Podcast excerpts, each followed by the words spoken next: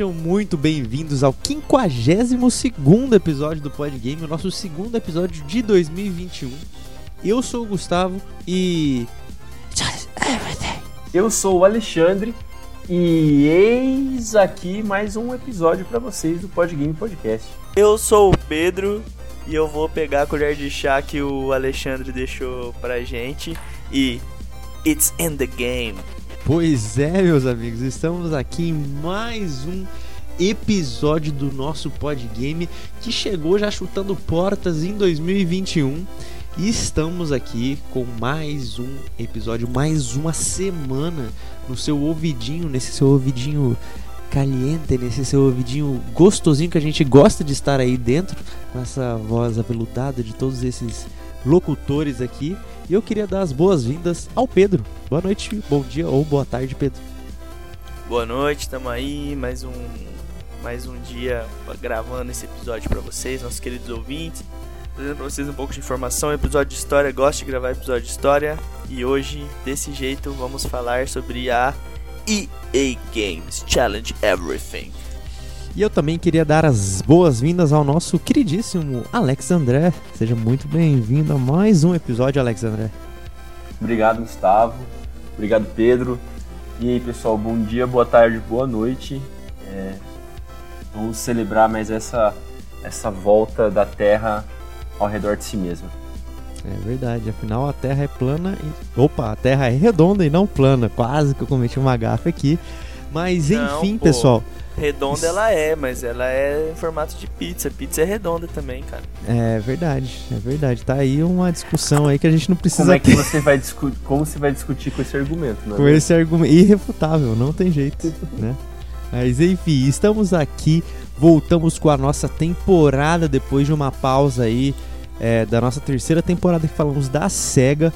Voltamos agora e vamos falar dessa empresa magnífica que se não fez parte da sua vida é porque você não tá jogando videogame, viu? Porque essa empresa até hoje, desde eu acho que de quando todos nós éramos crianças, tava aí na nossa vida e com certeza você jogou pelo menos cinco jogos dessa empresa. Posso listar aqui fácil para vocês, que é a EA, famosa pela sua vinheta EA Games Challenge.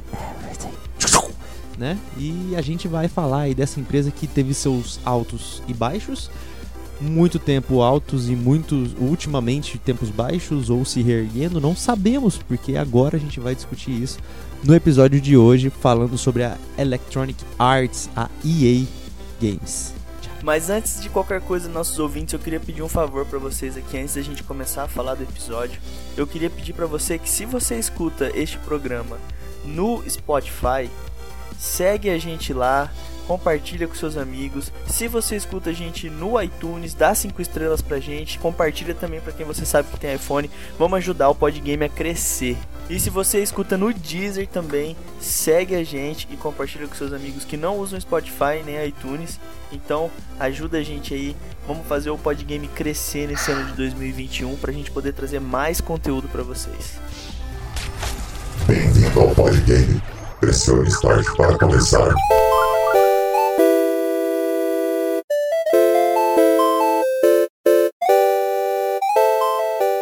Diferente das outras empresas que já apresentamos aqui no Podgame, a EA Games não nasceu sem querer. Não foi acontecendo igual foi com a Sony ou com a Nintendo, por exemplo. Isso porque Trip Hawkins, fundador da Electronic Arts, era um homem com um plano.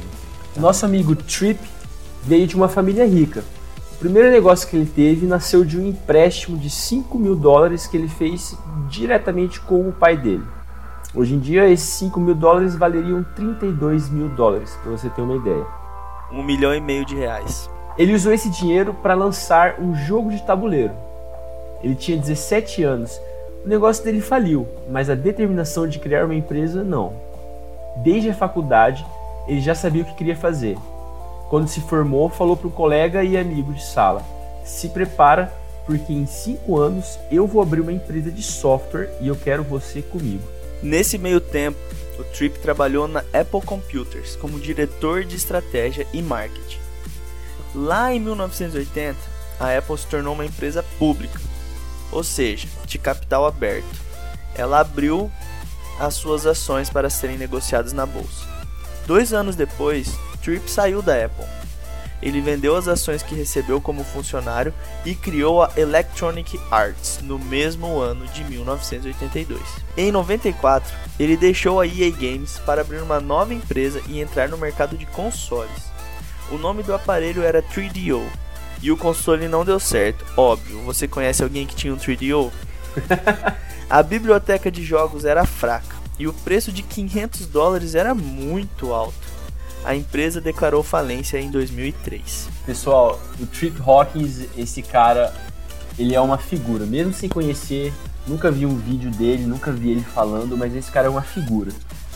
Ele criou talvez a, a, a, mais importante ou uma das maiores, sabe, mais principais empresas de games do mundo da atualidade, um, uma, uma, gigante mesmo.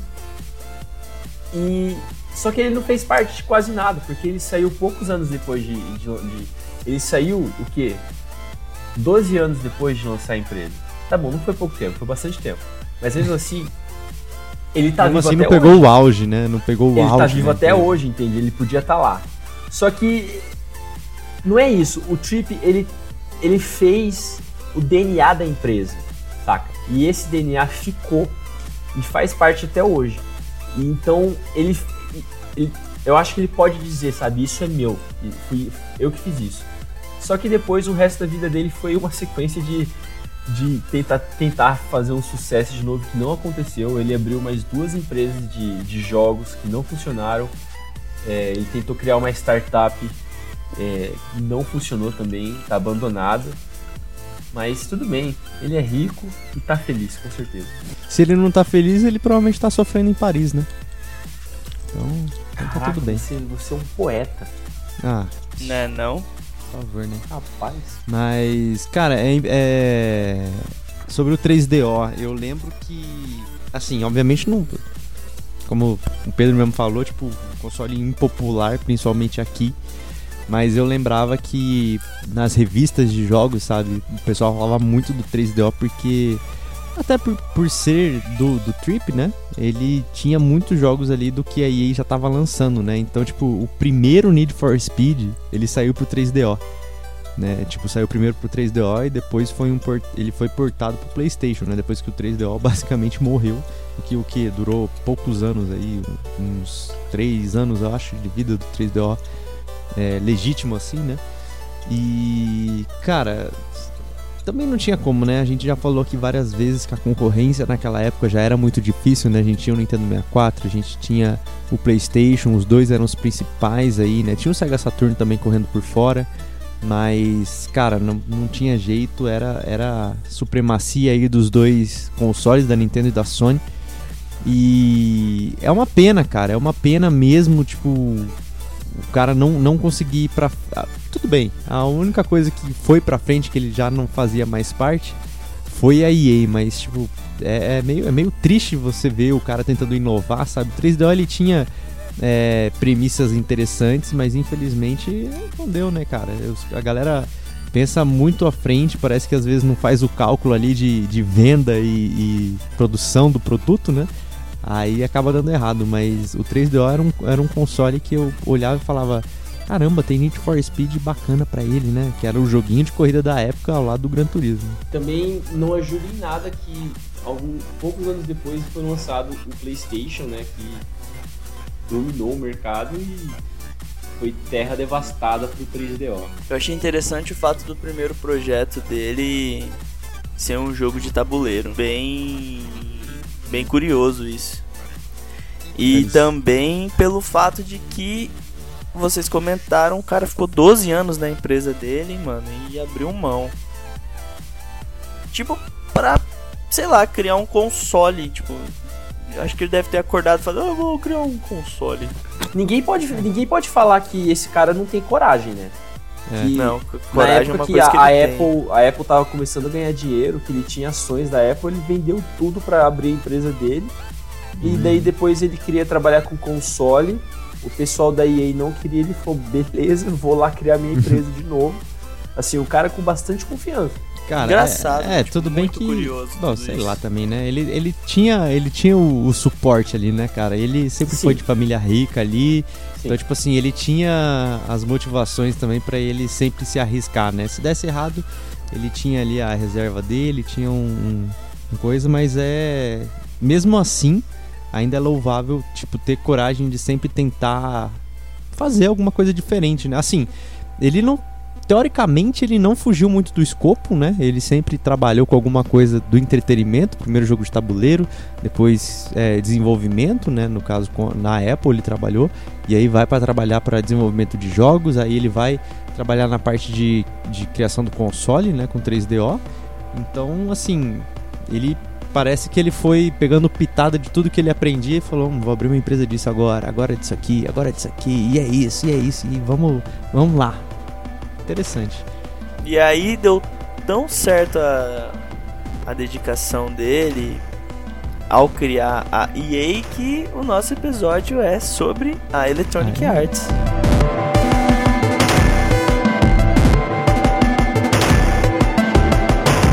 E vamos então falar um pouquinho sobre a EA, né, a Electronic Arts, né? O conceito central da criação da EA era que eles não faziam programas de computador, né? Eles faziam arte, por isso que é Electronic Arts. Os desenvolvedores de software eram para Trip como artistas. Ele tomava como inspiração outros mercados de arte, como livros, filmes e música. As empresas líderes do mercado tinham controle da própria distribuição. Por causa disso, a EA não venderia seus jogos para distribuidores, mas seria sua própria distribuidora cortando esse intermediário. Esse provavelmente é o, é o foi o, o as na manga da EA. Esse cortar o intermediário deixou muita muita vaga para negociação, entende? Então, quando eles começaram a vender os jogos, eles venderam nos Estados Unidos eles vendem eles, os jogos eram vendidos no supermercado, então eles vendiam no Walmart, no Target e tal. E eles conseguiam é, é, margens de lucro muito boas, sabe? Foi vantajoso para todo mundo. Na verdade, eles, eles até. Não. Quer dizer, com certeza deve ter uma margem de lucro.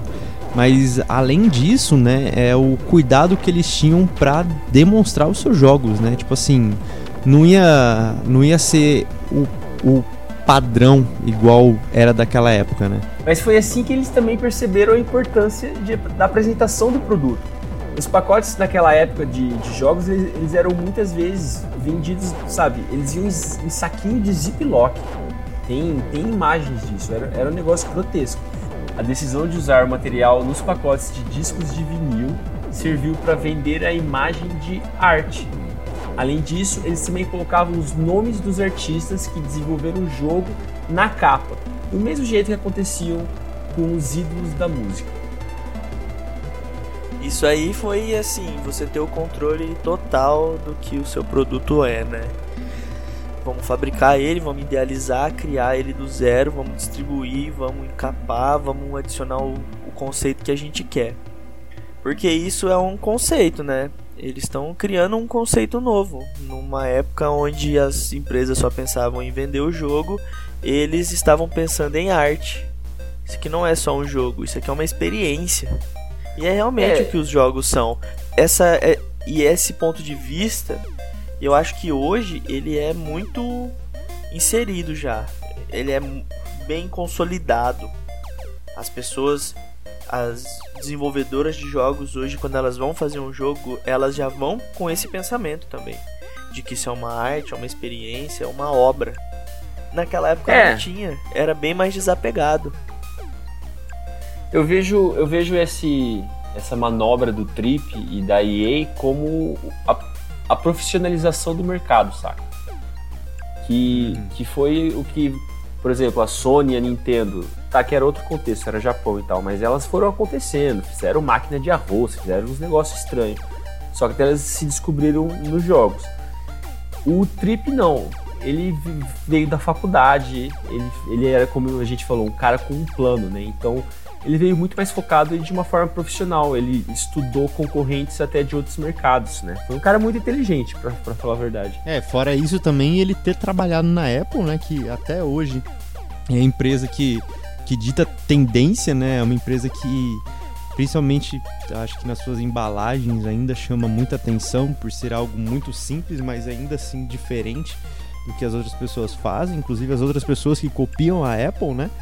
Mas eu acho que toda essa experiência, até mesmo dentro da Apple, ajudou ele a ter esse, essa, esse senso crítico também de mercado, né? Do que fazer, do que ser diferente, do que atrair, né? E, e toda essa parte de conceito também, eu acho que veio tudo de lá porque a gente sabe como que os caras da Apple são, né? Tipo, é negócio de criatividade, é negócio de ser diferente, é negócio de ser bonito, é negócio de chamar atenção e é negócio de tipo, tá, tudo bem que a Apple não é a maior amante dos seus funcionários assim, né? Mas assim, a gente vê que o, o Trip ele ainda também já trabalhava de tipo, não, tipo, a galera que tá trabalhando nisso, tipo, tem uma importância, então a gente tem que dar essa importância, afinal se não fossem eles, não, tipo, isso não estaria à venda, sabe?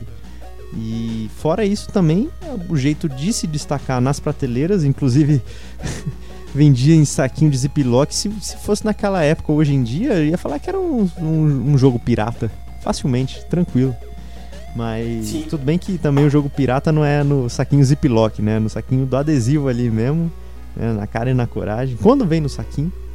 Mas ele já fez toda essa diferença já na venda, então assim, é um cara que, que pensa, acho que realmente quando ele foi para abrir a EA, ele pensou, cara, vamos ter que fazer diferente de tudo, assim, o, o, esse, essa área dos jogos está crescendo, mas todo mundo segue o mesmo bonde, todo mundo segue o mesmo padrão. Vamos ver o que, que dá para fazer de diferente, vamos fazer porque isso daqui não é só jogo eletrônico, isso aqui é arte. E tipo, as pessoas precisam entender por que, que esse jogo é arte começar pela, pelo tipo de venda, pelo como vende que já é o diferencial deles.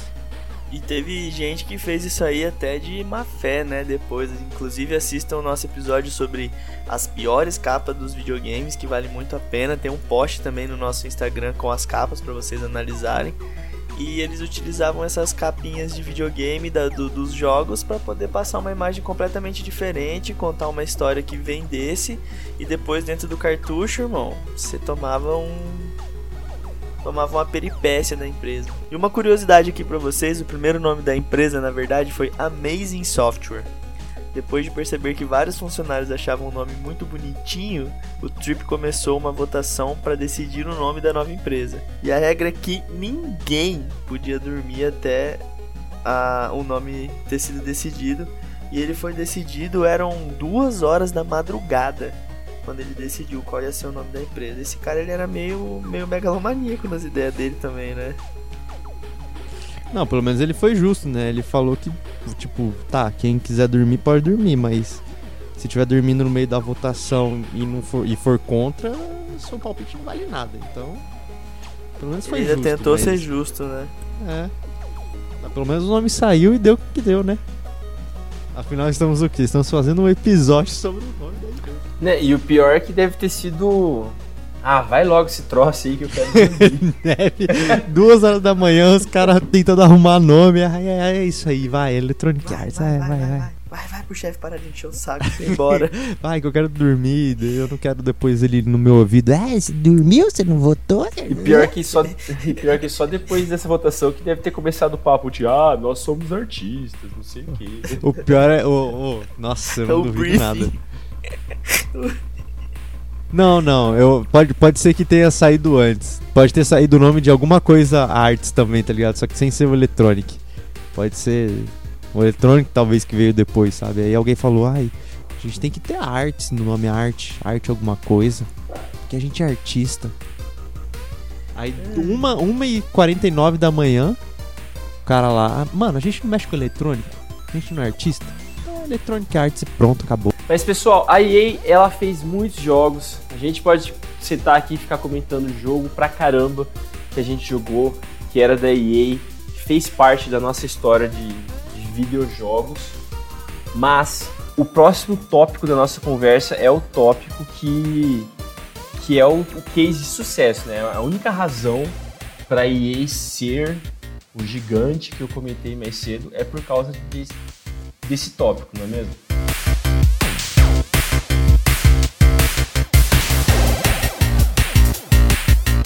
Exatamente, porque talvez o maior feito do Trip na EA tenha sido o contrato com o treinador John Maiden em 1988. Isso deu início não apenas à maior franquia da empresa, que é o Maiden NFL, que tem mais de 30 títulos, isso também deu início à EA Sports, que é It's in the Game.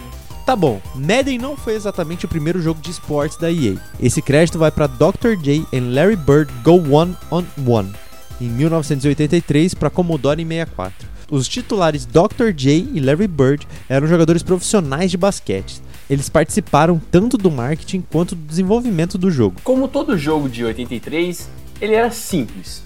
Dois jogadores se enfrentam nesse estilo 1x1. Como os consoles ainda eram fraquinhos na época, não dava para colocar cinco jogadores em cada time. O poder computacional não estava lá ainda. Em 1991, foi criado oficialmente a EA Sports to the Game. Rapidamente, a nova empresa comprou as licenças dos maiores torneios e campeonatos para garantir que apenas os seus jogos poderiam usar os jogadores oficiais. O que a EA fez certo em 1983 se tornaria sua principal tática de marketing até hoje em dia: o uso da imagem dos atletas mais famosos de cada esporte. Todo mundo quer ser parecido com o seu ídolo. Se uma criança está jogando bola, ela não quer ser ela mesma. Ela quer ser a Marta ou ela quer ser o Neymar. Então, quando a EA pega e coloca o Neymar na capa do FIFA, ela está apelando para esse desejo profundo e humano de ser especial de poder ser um pouquinho igual ao jogador mais famoso do mundo. O sucesso e a influência da marca Electronic Arts hoje está diretamente ligado ao sucesso da EA Sports. Eles são gigantes. A marca trabalhou com muitos esportes diferentes e hoje em dia ela trabalha com UFC, FIFA, NFL, NBA e o NHL, que é o jogo de hockey. Não é muito famoso por aqui, até porque vai derreter tudo, não é mesmo? Até porque deveria ser Bets, né? Vamos ser todo mundo sincero aqui. National Mas- Bets League. NBL. Bets League. Já pensou? National Bets League. Nossa, o nome, o nome pegou bem. Gostei. Ai, cara, mas olha, esse esse lance da EA realmente foi um- uma sacada assim de gênio, porque era a época que assim ninguém fazia jogos de esportes, né? Ele pegou ali, começou com um jogo simples, né, que é o Dr. J e Larry Bird. é, que na época eram grandes jogadores de basquete, né? Lá em 1983, 82. É, eles tinham 1,90m, eu acho, cada. É, afinal, por isso que eles eram grandes jogadores, né? Não pela sua habilidade, mas sim pela sua. mas é, é, foi, foi uma tacada boa, assim, porque já não tinha muitos jogos de esportes. E aí eu lembro, inclusive, até que quando eu tinha aquele CDzinho de emulador de Mega Drive que vinha com os FIFAs, né? FIFA 94, 93 e tal, que saía pra esses consoles. E era uma coisa que assim, você ficava maravilhado ali de poder jogar um jogo de futebol, né? Principalmente brasileiro, que já é o povo que mais gosta de futebol, né? É, você ficar maravilhado ali de poder jogar um jogo de futebol. Então você imagina naquela época, realmente na época ali de 94, 93, é, o pessoal do basquete em 83, né? Com esse. Lá, lá nos Estados Unidos era muito comum esse 1x1, né? Que eles faziam geralmente em praças, essas coisas, já era uma coisa comum. Então imagina você poder jogar isso no videogame, né? Era uma coisa. Sendo o seu jogador preferido, né? Isso, você poder jogar com o jogador. E aí, tipo, isso. Obviamente, se tivesse o mesmo mercado que tinha hoje em dia, poderiam pensar no quê? Poderiam pensar em fazer, entre aspas, uma DLC com outros jogadores. Né? Ah, vamos fazer Michael Jordan com alguém one on one, sabe? Sei lá, alguma Só que ia coisa ter que assim. ser Bem que Michael Jordan Um, também. um né? cartucho pra cada dupla. É, era tipo isso. E ou então pegavam um Sega CD, né? Faziam um acoplamento de cartucho e tava tranquilo. Mas é- era um negócio ali que realmente eles acertaram na mão. Hoje em dia a gente vê problemas por causa disso, né? Mas eles acertaram em, em principalmente ser as primeiras empresas, a primeira empresa, né, a fechar esses contratos com essas grandes ligas, né? As principais ligas e empresas que estão por trás desses é, desses campeonatos, dessa, dessas modalidades de esporte, né? Que no caso é a NBA, é, a própria FIFA, né? A entidade FIFA. É, e por aí vai, a, a- do, do hockey, que é o NHL, o Madden, com o NFL com o Madden, né? Então foi uma coisa ali que eles falaram, cara, a gente tem que arriscar nisso aqui e vai dar certo, porque pelo menos em algum lugar no mundo, cada tipo de esporte é famoso. Então, em algum lugar do mundo a gente vai ter uma venda estrondosa, assim. Antes de começar a gravar, eu comentei com vocês, né? Vou comentar aqui com os meus outros amigos que são os ouvintes. Oi, pessoal, tudo bem? é, que só com o Madden NFL, nas suas mais de 30 versões que existem até hoje, a EA ganhou 5 bilhões de dólares, cara. Só com essa. E assim, hoje é UFC, FIFA, Madden, NBA e NHL. Então, Ainda são é. Né? cinco. É, são cinco, mas eles tiveram outras. Eles tiveram o, o, o, PGA, que é o. Eu acho que era deles, né? Que era o do Tiger Woods de golfe. Eles fizeram por muitos anos. Tinha, tinha de tênis, tinha outros jogos. Assim, e, o EA Sports é, o, é, a maior marca que tem de jogo, de, de simulador de esporte que tem. Os concorrentes dela, eu acho que o concorrente do NBA é o 2K, né? 2K uhum. Sports. E o FIFA tem o, o antigo Win Eleven, que hoje se chama o que, Gustavo? É o Pro Evolution Soccer. Só que na verdade, é, na verdade ainda é o Wing Eleven, né? É o Wing Eleven lá no Japão. E aqui pro ocidente ele ficou com, com o nome de Pro Evolution Soccer. Muito mais massa o Win Eleven, né? Mas beleza. Sim. E o UFC, o concorrente do UFC, eu diria que é o Esqueci o nome daqueles. WWE? É!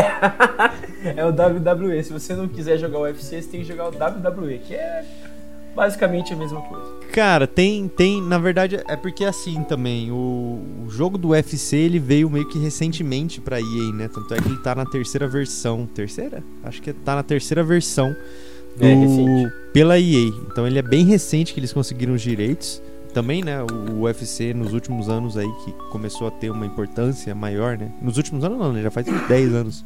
Já passou muito rápido, mas é, nesse tempo aí ele ainda estava com a, com a outra com outra empresa, eu não lembro exatamente qual que é o nome da empresa, eu lembro que era aquele UFC Undis, Undisputed, alguma coisa assim o nome, que era da THQ, era dela o direito, e aí vem aí e pega também.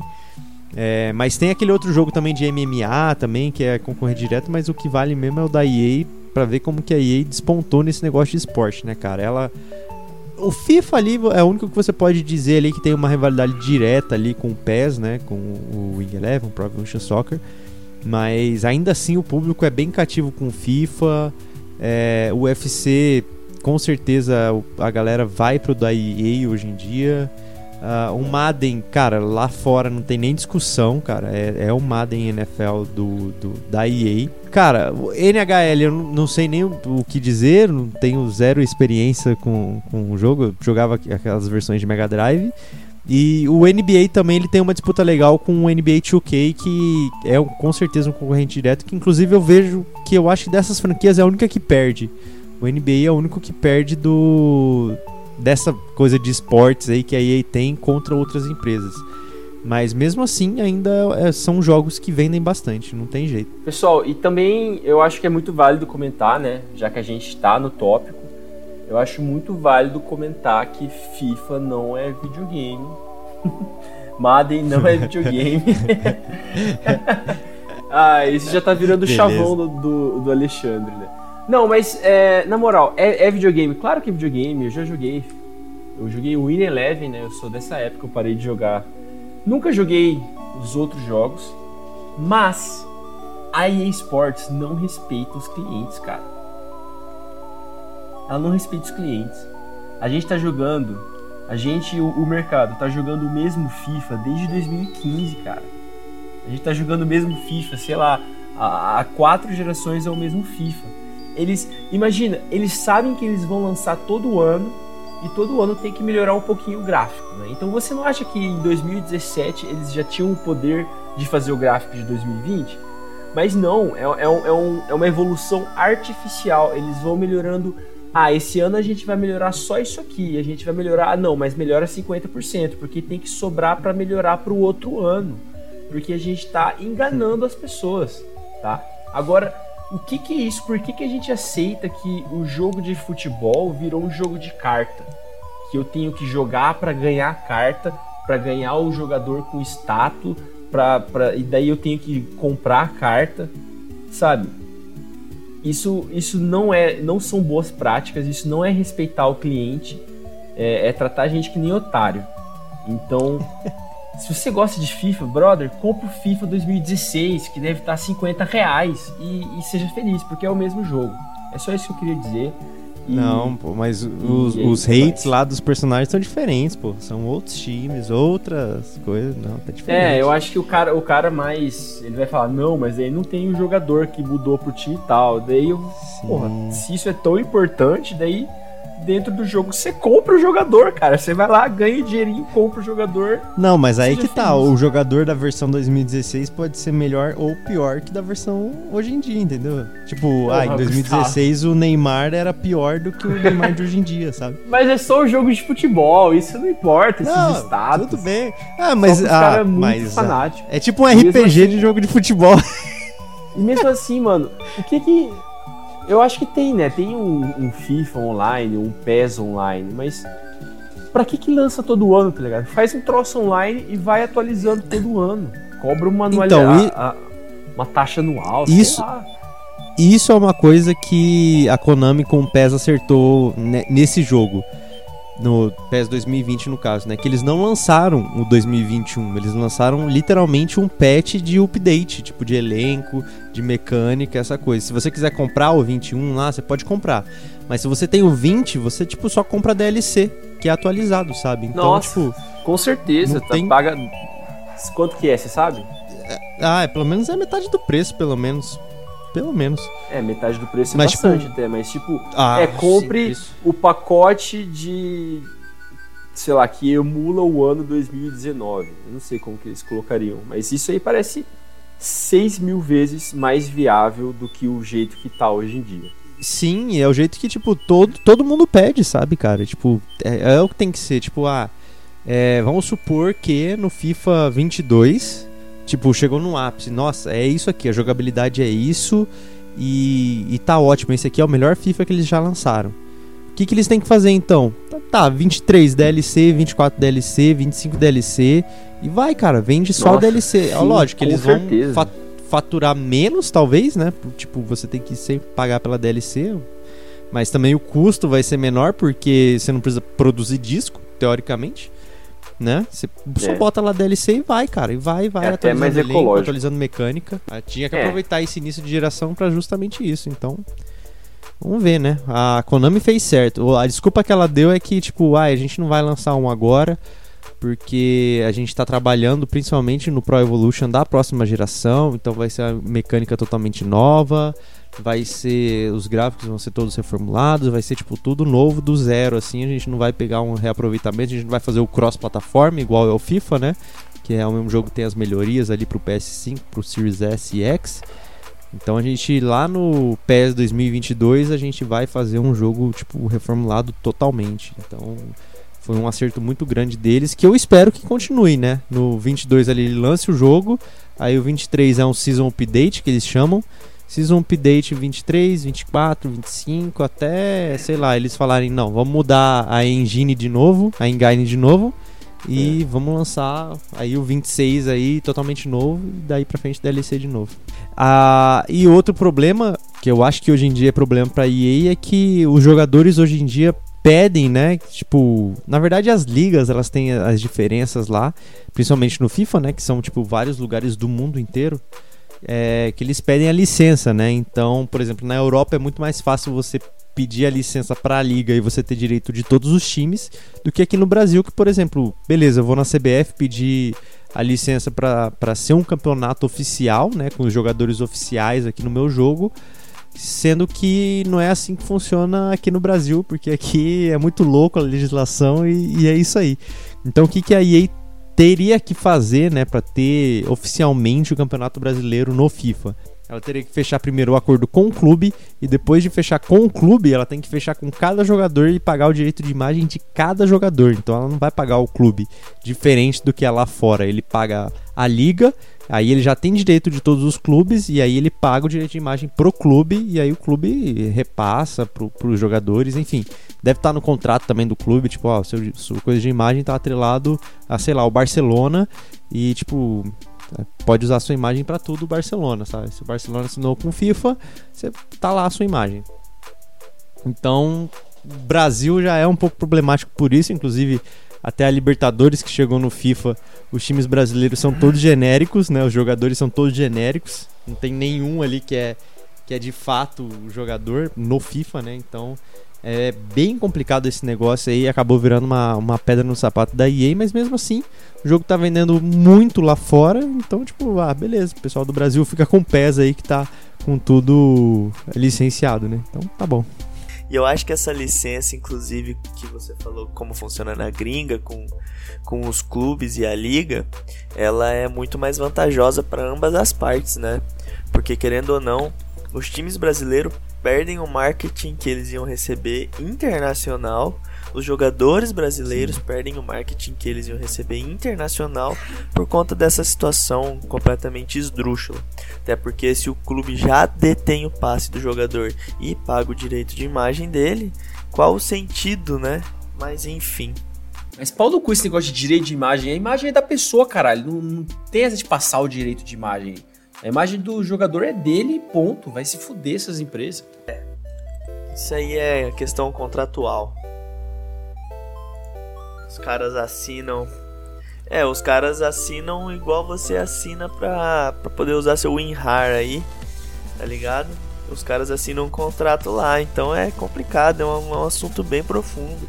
Se o cara não sonha de ser jogador de futebol, assina qualquer coisa.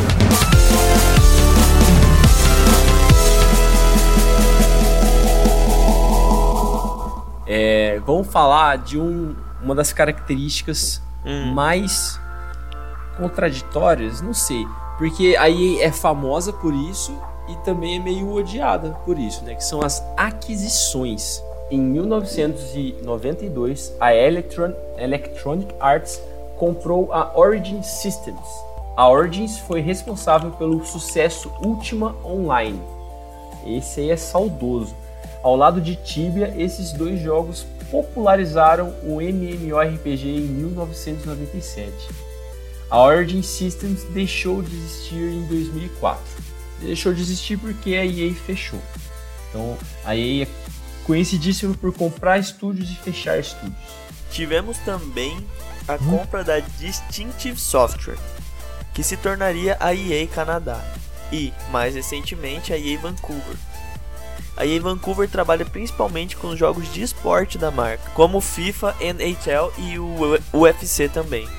É, vale lembrar que ela também desenvolveu o Star Wars Battlefront 2 recentemente. A compra da Maxis aconteceu em 1997. A série Sin City já estava estabelecida e após a compra pela EA, a Maxis recebeu o tempo que precisava para terminar o Sin City 3000. Depois do lançamento, o desenvolvimento de The Sims começou. E eu acho que aqui todo mundo conhece The Sims, né? Afinal, o jogo tá aí arquitetos, para pessoas que almejam ser arquitetos ou pessoas que simplesmente imaginam a vida de outro jeito. Com certeza jogou o The Sims ali imaginando como queria que fosse sua vida, né? É, e a gente não pode nem falar que a Maxis não foi um sucesso. A Maxis foi um grande sucesso e ainda assim ela não sobreviveu e foi outro estúdio destruído, não destruído, foi outro estúdio fechado pela EA. Cara, e eu, eu assim, boto minha mão no fogo para dizer que eu acho que a Maxis foi a que levou mais a sério esse lance de que jogo é arte, cara. Eu acho que assim, eles. Tudo bem, você vai ver lá os jogos da Maxis, ah, é The Sims, ah, é Sim City, ah, é todo esse negocinho aí de. de, vi, de viver, de construir. É, tipo, nada demais. Eu acho que, acho que, se não me engano, até o Spore lá foi eles que fizeram.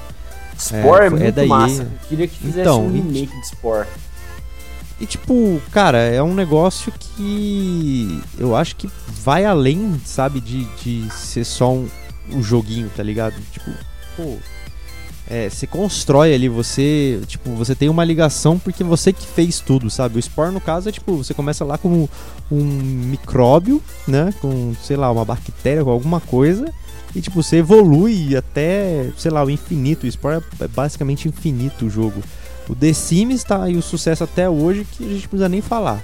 O Sin City eu acho que foi o que deu uma caída ali, principalmente porque o último lançamento foi bem turbulento. Mas ainda assim, cara, são jogos ali que, tipo. É para to... Esses jogos são sim são para todo mundo, né, cara? Tipo, eu lembro até o comparativo do, do Sin City contra o Cities Skyline lá, que é o outro jogo de construção de cidade. Cara, parece que o Sin City é muito mais abrangente, ele, ele, ele é muito mais convidativo para você jogar e o Cities Parece que é um jogo mais complexo, assim, sei lá, não sei nem como é, explicar o, o, negócio, sabe? O Sin City, ele, é, ele é muito mais autêntico, né, cara? Porque o City Skylines é, é construir uma cidade. Agora o Sin City é, saca, é, é, meio que uma continuação, é tudo o mesmo universo. Você, te, você tem o The Sims que cuida de um núcleo familiar, de um bairro, sei lá, e daí tem o Sin Que você está cuidando da cidade que pode muito bem ser a cidade que o seu personagem no The Sims mora, sabe? Então tem todo um Sim. universo, toda uma história. Eles têm uma língua própria, tem as palavras que já são. É, tem o nome do dinheiro lá, que eu não sei qual que é, mas que é o mesmo nome faz mil anos. Então, assim, o City Skylines e outros jogos nunca vão ter, nunca vão ter o que The Sims e Sim City tem. Não sei porque eu peguei, eu saí na defesa de The Sims aqui. Mas é um bom jogo, é um bom jogo. Ah, a, a, gente tem, então, a gente já citou dois estúdios que foram fechados pela EA, mas a lista é maior. A gente trouxe aqui uma lista de estúdios que não existem mais e isso eles não existem mais porque eles passaram pela mão da, da EA. Alguns estúdios históricos. Alexandre tá, tá, tá, tá destilando hoje contra a EA. Tá certo. Não, a EA, cara, é que ela tem muito potencial. Então se a gente ficar passando pano, eles vão ser cocôzão. Mas se a gente cobrar, uhum. eles podem, sabe, fazer uns jogos muito, muito, muito massas mesmo. Então eu vou começar aqui, ó. Teve um estúdio chamado Westwood, mais conhecido por uma série de sucesso do nosso passado que é Command and Conquer. Essa série de estratégia saudosa, gostosa, adorava jogar. Era eu não lembro o ano, mas eu joguei isso aqui depois de jogar Age of Empires e foi, sabe, pegar aquela mesma mecânica do Age of, Age of Empires, só que com tecnologia e coisa moderna super, super afim, gostei bastante de jogar. É, e fora que o, o Command Conquer ele é basicamente o que o, o, Assim, basicamente também não, né? Mas ele é quase a mesma ideia ali do que, que é o Warhammer, o que, que são outras. O Tom Clancy's, né? Que tipo assim. O, o jogo é Command Conquer, mas ele tem ali os. as subdivisões, né? A gente tem o Command Conquer Battle Wars, a gente tem o Command Conquer Red Alert, que eu acho que para mim é o ápice deles. Os três Red Alert ali são, ó, a belezinha de jogo de RTS, que com certeza era, era o concorrente direto ali de Age of Empires pra mim. Era Red Alert e Age of Empires, acabou. Não tinha mais nada que superava. Tem a galera do StarCraft, mas para mim eram esses dois. E, cara, era, era o jogo de, de estratégia em tempo real ali que era da época e saudades de Red Alert. Tomara que a EA, nessas revividas que eles dão às vezes em algumas séries aí, que Red Alert volte. Red Alert ou Command Conquer? Command Conquer é. O Red Alert faz parte do Command Conquer, né? Tipo, é, é o Command Conquer é tipo o título e aí ele tem vários subtítulos. Então, tipo assim, é Command Conquer Red Alert, Command Conquer é Tiberian Wars. Ah, nossa, eu super lembro dessa capa da, da mulher de, de vermelho. Com, com o urso de armadura, sim, sim, sim. Lembrei agora. Então, assim, era Generals, enfim, tem um monte, um monte, um monte, um monte, um monte de Command Conquer que eles fizeram e para mim o que ficou marcado foi o Red Alert. Posso, posso citar outro, outro estúdio aqui que morreu? Pode, claro teve o estúdio EA Los Angeles, que foi responsável nada mais nada menos por criar o primeiro Medal of Honor.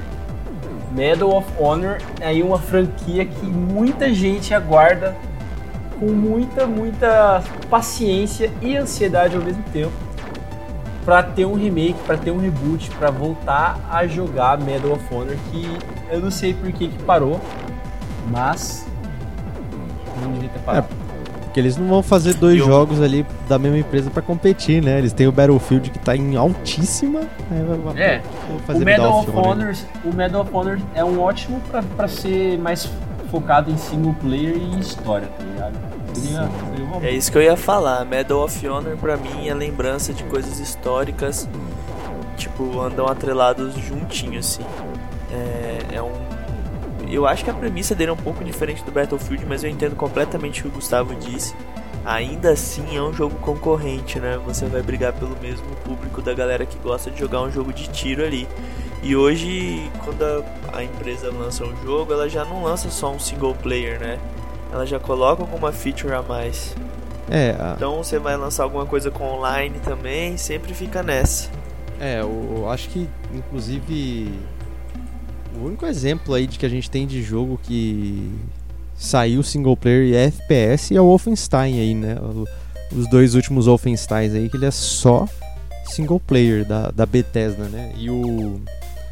O Dishonored também. Tudo bem que o Dishonored também já não é um FPS de, de tiro mesmo. Mas esses jogos de tiro em guerra, cara, é, não tem jeito. É tipo, é o multiplayer. Inclusive, na época do Play 1, o próprio Medal of Honor ali, o que chamava atenção era você ter os dois controles e você tirar um X1 com seu amigo lá no, no Medal of Honor. Então, realmente é uma coisa, o chamariz, mas isso eu também concordo com vocês, que eu acho que o Medal of Honor ele tem muito pano. Não é à toa que o primeiro Medal of Honor teve o roteiro de nada mais, nada menos do que Steven Spielberg, né? Por favor.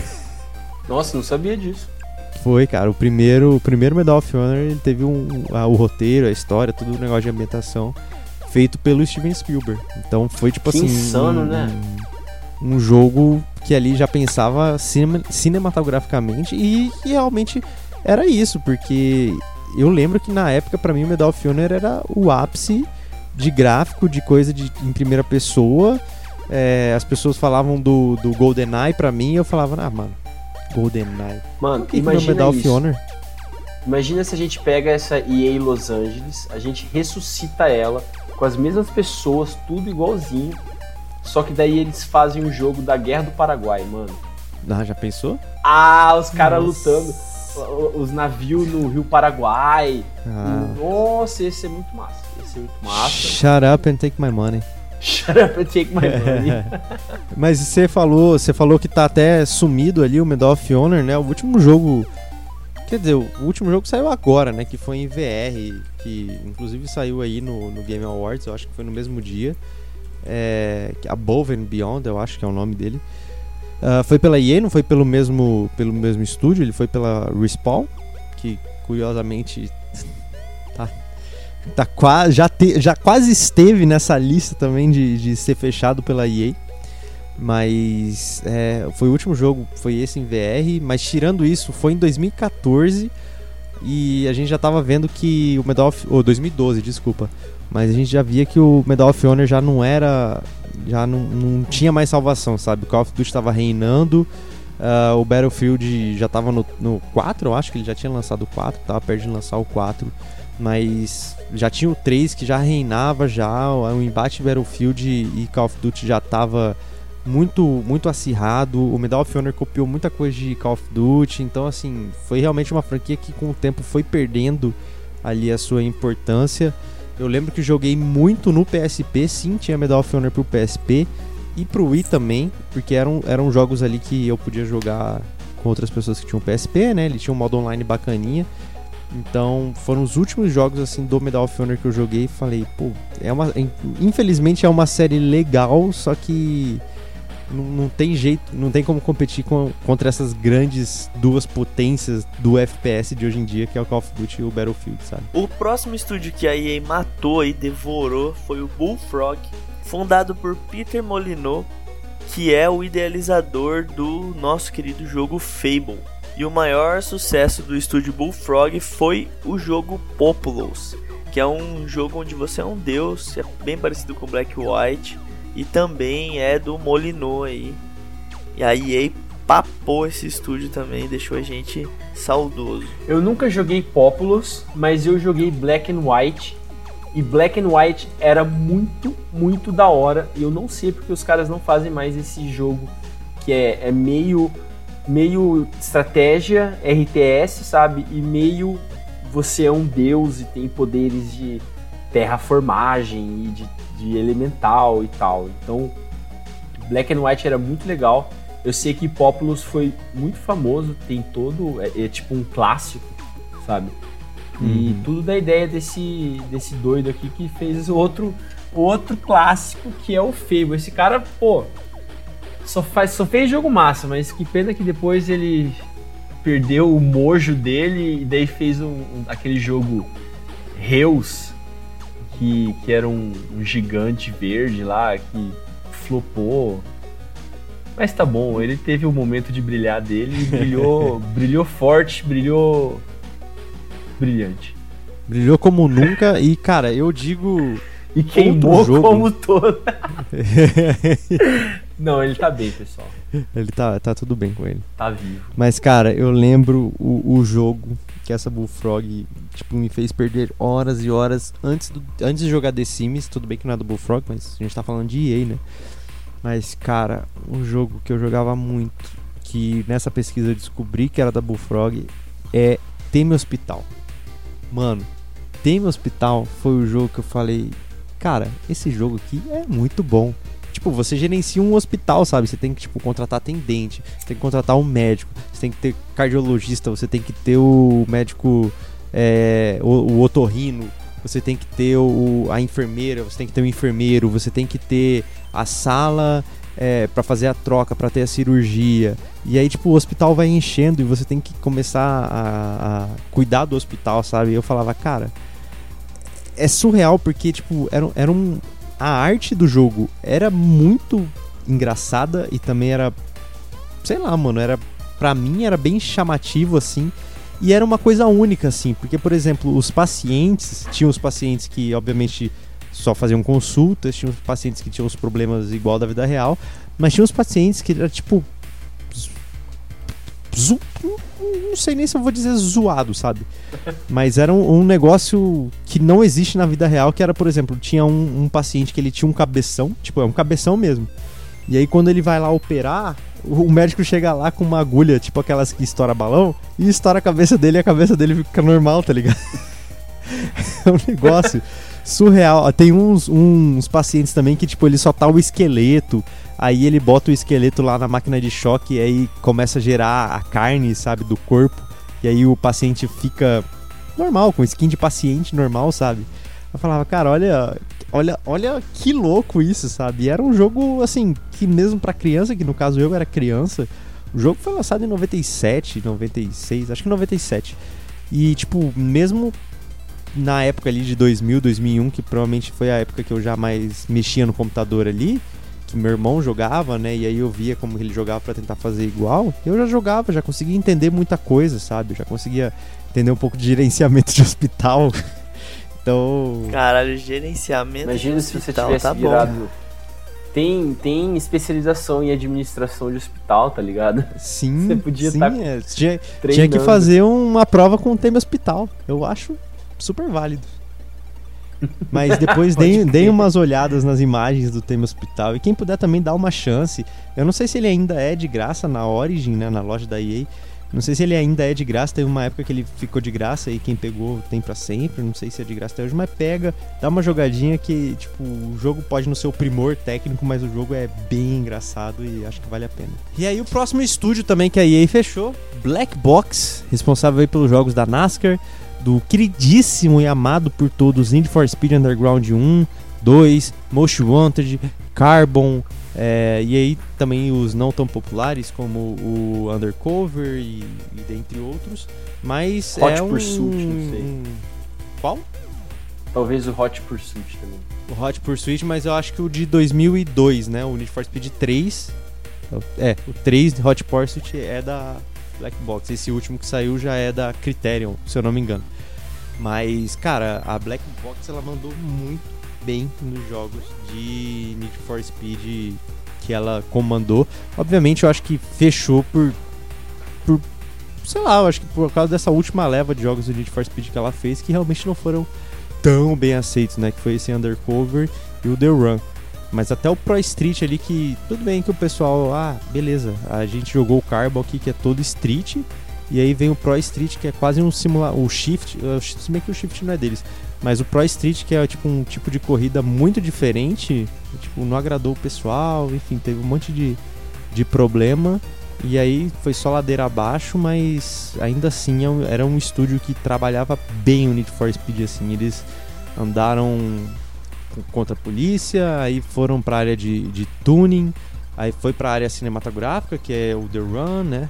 E, e, e, cara, sempre inovaram com o Need for Speed, só que chegou no momento que a inovação já não estava mais satisfazendo a EA e nem o público, né? E também, né, ela fez o concorrente aí do Tony Hawk, que deu uma desbancada no Tony Hawk na época, que foi o Skate. Foi a própria é Black verdade. Box que fez. Skate 1, 2 e 3. E infelizmente, com o fim da Black Box, acabou o skate. E agora o Tony Hawk voltou a reinar. O próximo falecido estúdio que estava sob as asas da EA é o Pandemic Studios. Esse é o estúdio que a gente agradece por jogos como Star Wars Battlefront, o bom, aquele de 2004, e também o Star Wars Battlefront 2. Essa, essa empresa também trouxe o jogo, como o Gustavo falou, o GTA em Paris, The Saboteur, em francês, The Saboteur, que era um jogo que eu sempre quis jogar e não sei porque eu não joguei, mas eu não vou voltar para jogar um jogo de 2009, foi mal, então perdeu. E a, a Pandemic Studios também fez o Mercenaries, que é um jogo que eu sei que eu já vi a capa dele em muitos lugares. Eu acho que o pessoal gosta, tem uma fanbase legal, mas eu nunca, nunca joguei Mercenaries, mas eu sei que é um, é um jogo digno de, de nós. É, o, o, Mercenaries ele era basicamente o que o Saints Row se tornou hoje em dia, né? Tipo, o Saints Row, Just Cause, né? Que você podia chegar e destruir tudo, cara. Destruir tudo. É, faz ali as missões de mercenário, né? Tipo um jogo que não é tão sério assim, tipo o Saints Row. É, assim, ele é Ou sério ele é mais porque realista. teoricamente você faz o trabalho de um mercenário, né? Só que tipo, você faz do jeito que você quiser, mas não é cafone igual é o Saints Row, né? Que tipo, no Saints Row você bate com um vibrador nos caras, mas assim, você acha é um cafona? que o caos está instalado. você acha cafona? Ah, eu acho pouquinho. acho pouco. Mas uma das coisas interessantes que, que a Pandemic que ela ia fazer, só que acabou não fazendo, né, por motivos de a EA fechou o estúdio, é que ela ia fazer um jogo do filme do Batman Dark Knight, né, que é o do o segundo filme aí da trilogia do Nolan, e ela estava responsável de fazer o jogo. Infelizmente, não deu. Outro estúdio engolido pela EA foi a BioWare Montreal, que é responsável pelo Mass Effect Andromeda. Mass Effect aí que é um uma, uma série de jogos muito renomada, todo mundo conhece. E a EA papou aí a BioWare, engoliu de vez, igual ela fez com os outros, como se fosse um biscoito. Eu acho que eles não, não, não fecharam, eles trouxeram para um estúdio maior, tá ligado? É, é que na verdade a BioWare Montreal acabou, mas não a Engoliu, BioWare, né? tá ligado? É, é, a BioWare tá viva. Aliás, a, a BioWare tá, tá preparando um jogo aí que muita gente tá esperando. Dragon Ages. Dragon Age. Pessoal, a gente, todo mundo sabe que o motivo que a BioWare Montreal fechou é que Mass Effect Andromeda flopou muito feio. Brincadeira, não foi esse o motivo, mas esse com certeza foi um dos motivos. Talvez Mass o Effect, principal. É, a verdade é que eles lançaram bem cagado o Mass Effect Andromeda. É claro que se a gente soubesse como teria sido com o Cyberpunk 2077, a gente ah, tá de boa. Mass Effect Andromeda é até, é até engraçado essa, essa cinemática que não funciona, esse sorriso estranho na cara do personagem. É, é, até.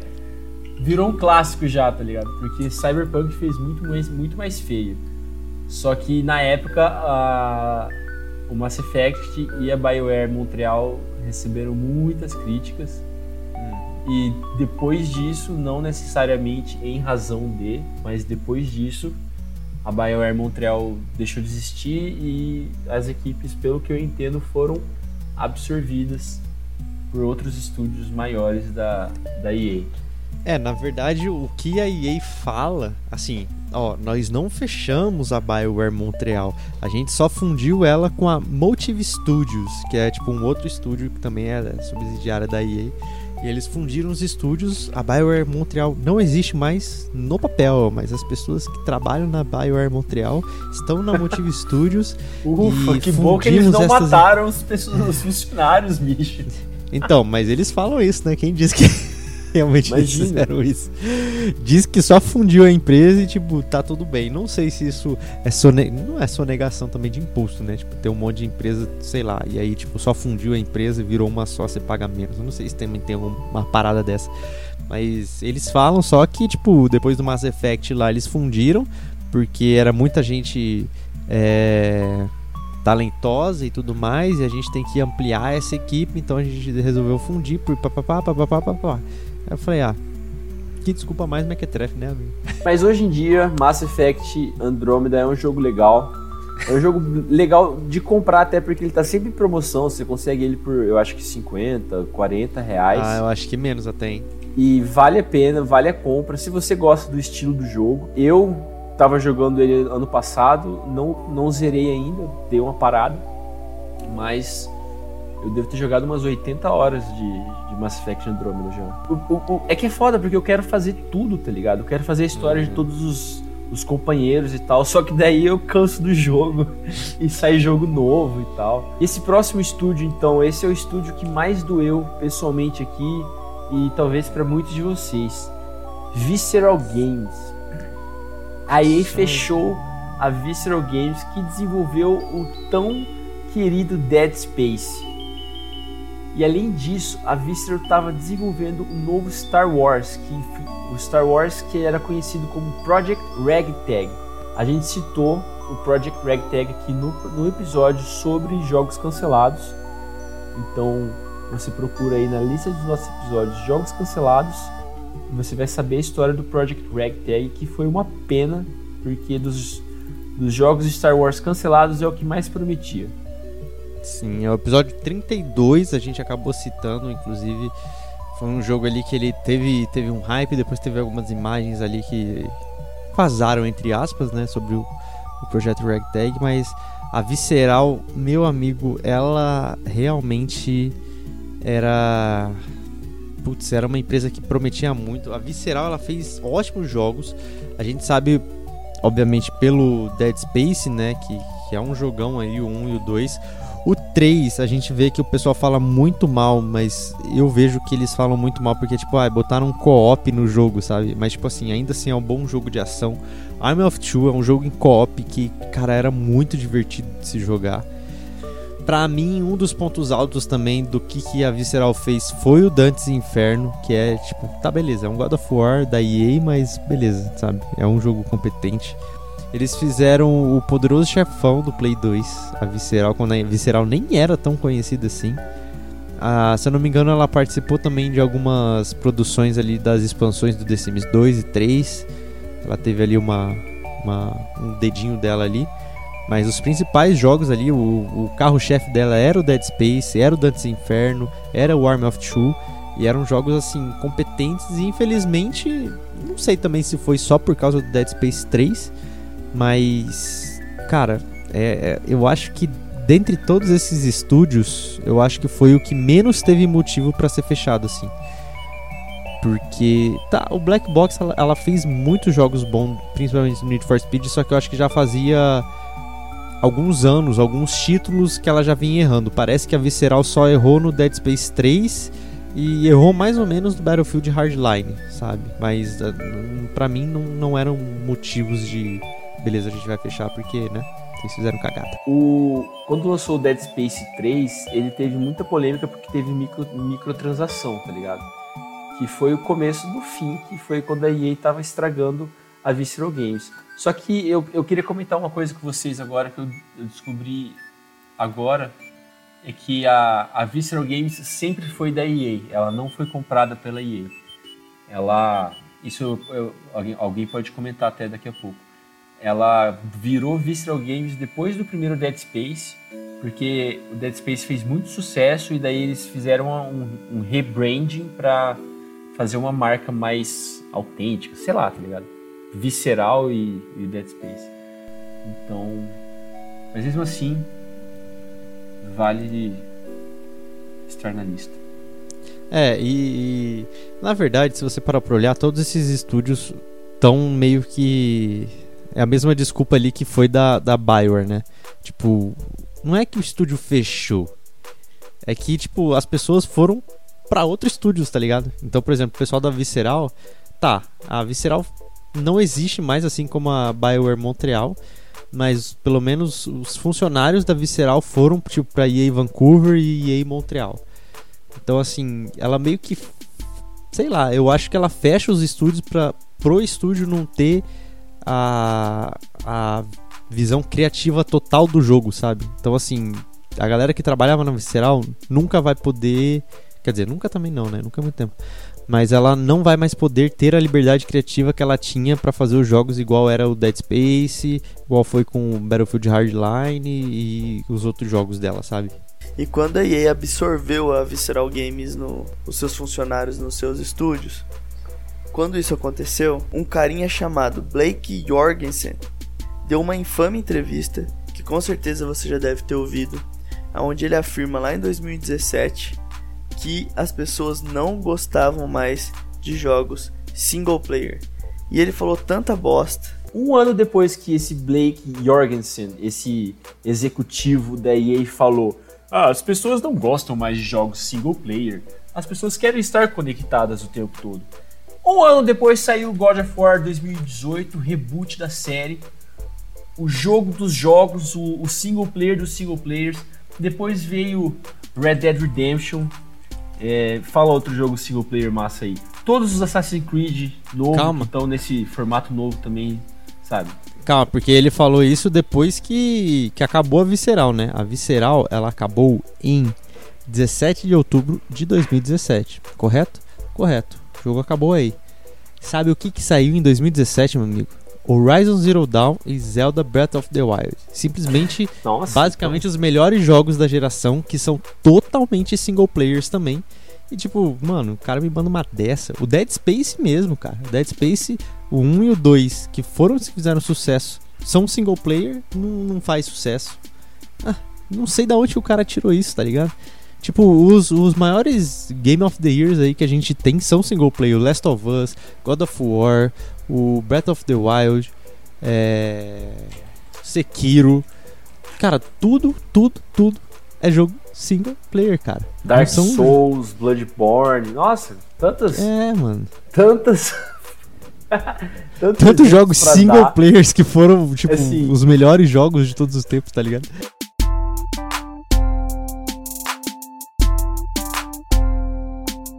Em 2012 e 2013, a EA ganhou o prêmio de pior empresa para se trabalhar nos Estados Unidos. Algumas pessoas chegavam para trabalhar 100 horas por semana. Sim, elas trabalhavam 100 horas por semana.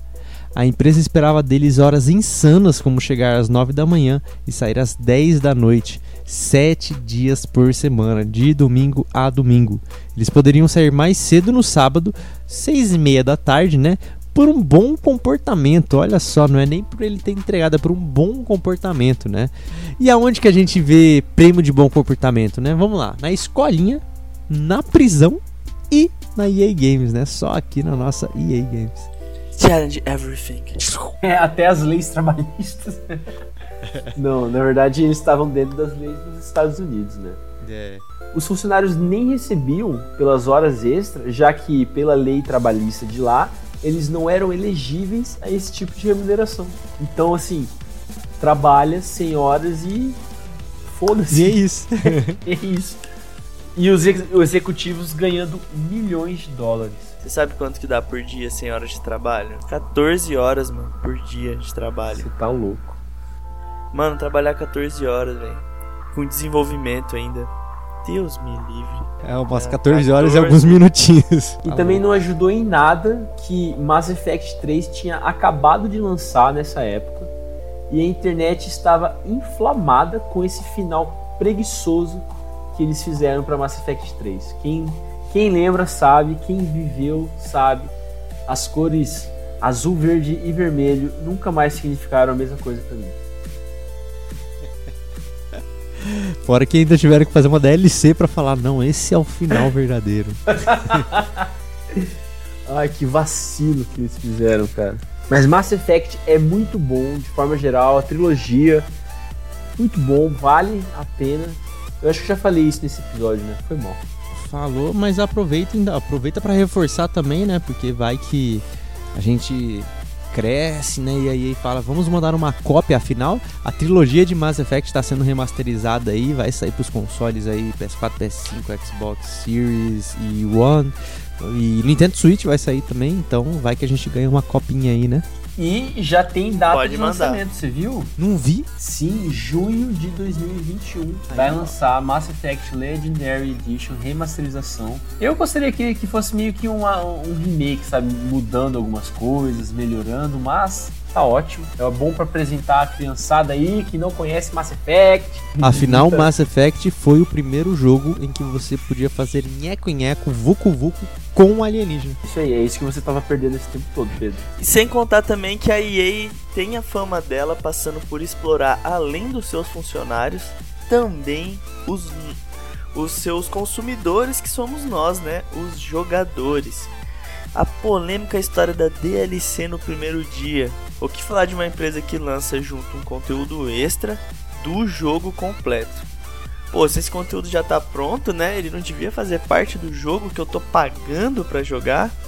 Esse foi o caso do nosso querido Mass Effect 3, que já tá, foi comentado aqui pelos, pelos meus queridos, que saiu o jogo custando 60 dólares e mais uma DLC no primeiro dia por 20 dólares. Fica feio, né? Às vezes era até melhor lançar o jogo com a edição já por 80, né? Mas tudo bem, falar o que, né? Vale ressaltar que isso não era um hot patch, que são aquelas correções de bugs que acontecem quando o jogo sai todo cagado, né? Não, isso era uma DLC mesmo, era um conteúdo extra ao jogo principal. Parabéns, EA. Além disso, né, ela lançou aí o polêmico Online Pass na época também aí de, de PlayStation 3 e de Xbox 360, que era o quê? Que se você comprasse um jogo usado, você tinha que comprar um passe para poder jogar o multiplayer daquele jogo. E isso, né, ele atacava o mercado dos games usados, como por exemplo Battlefield 3. Então, o que, que era esse problema aí? Problema entre aspas, né? É um problema para nós consumidores que, beleza, comprei meu Battlefield 3, meu Battlefield 4, comprei meu jogo da EA, quero jogar online. Todo jogo vem com o código ali do Online Pass para você cadastrar o Online Pass e você poder jogar. Qual que era o grande problema? O problema é, não quero mais meu Battlefield 3 e meu Battlefield 4, vou vendê-lo. Vendi. Só que meu Online Pass já foi usado. Então, para quem eu vendi não tem mais online, o que ela teria que fazer? Teria que ir na PSN ou na, na, na Live, né, na Xbox Store lá, e ter que comprar o Online Pass para poder jogar online o seu joguinho. Então, além de você estar pagando a Live, né, no Xbox naquela época e hoje em dia ter que pagar PSN também, você teria que pagar o Online Pass para você poder jogar online. Então, mais um, É um jeitinho da EA tirar dinheiro. É um completo ataque aos jogadores, ao mercado de usados, sabe? Até. É, sim. E a gente vê que lá no começo eu comentei que a EA foi uma pioneira, que eles profissionalizaram o mercado e trouxeram técnicas e tal. E a EA continua sendo pioneira, né? Pioneira em implementar táticas que não deram certo, que ninguém mais fez. Porque hoje em dia, felizmente, a gente não vê mais DLC no primeiro dia. Não um DLC Na verdade- de 20 é, dólares. com Na verdade, ainda existe, e só que ele já tá vindo com um jogo base. Ele já vem já. Então, tipo, é uma edição especial do jogo. Não, mas essas edições especiais, ah, tem uma arminha, tem uma skin diferente. Sim, sim, não é nada. de, de um é grande. de história, né? Tô falando de um, um bloco de história. E essa polêmica do Online Pass também, que o pessoal não gostou com razão pra cacete. É, e não, não existe mais, eles não fizeram mais isso. E eles também não fizeram mais esse próximo. Esse próximo estante fala inglês, essa, essa, essa brincadeirinha, essa, essa troça, para quem, quem sabe do português. Eles fizeram em 2009 um protesto falso na frente da EA, não, na frente da E3, cara. Eles contrataram dezenas de pessoas para se vestirem, para serem atores performando como cristão, cristãos, tá ligado? E eles estavam protestando o jogo Dantes Inferno. Eles estavam porque era um jogo do demônio, esse jogo está possuído e não sei o que. Tudo isso para chamar para chamar atenção, para gerar um hype. É... Besta, muito besta essa ideia. Dantes Inferno é um jogo da hora, mas não foi tudo isso. E o hype que eles tentaram criar não, não condizia com o que o jogo era. Vergonha alheia total, né? Só isso. Não, e o engraçado é que eu acho que foi, foi um, uma, um hype meio negativo, sei lá, para eles, né? Quer dizer, meio não, né? Totalmente. Não, é a ideia de que, ah, se, se, as, se as pessoas não gostam, então o jovem vai gostar. Alguma coisa assim. Uhum ideia, como a gente fala aqui no Mato Grosso do Sul, ideia de jirico. Tem também a polêmica das microtransações, que essa eu acho que é uma das maiores sacanagens. Em Battlefront 2, todos os jogos de esporte que são praticamente loot box para você ganhar um prêmio que melhora o personagem que você tem que comprar ou que você tem que tirar numa, num pacote de cartinhas, etc. A EA tá perdendo muito dinheiro com isso porque tá rolando muita investigação. Ainda tem investigação em aberto sobre essa polêmica, sobre esses loot boxes da EA, que você não sabe a porcentagem que você tem de tirar as coisas, você tem que gastar infinito dinheiro para ter a, a sorte de pegar e isso é complicadíssimo, isso mata os jogos. E isso também é muito forte em todos os jogos de esporte da EA. FIFA tá aí para não deixar desmentir. E é uma situação onde toda semana, quando acaba a rodada dos jogos, aqueles jogadores que se saíram muito bem, que marcaram muito gol ou fizeram passes, etc., eles ganham uma carta nova, mesmo que já exista uma carta desse cara. Então isso vai criando essa situação de cartinhas e ter que pegar cartinhas e comprar pacotinhos que não saem as cartinhas.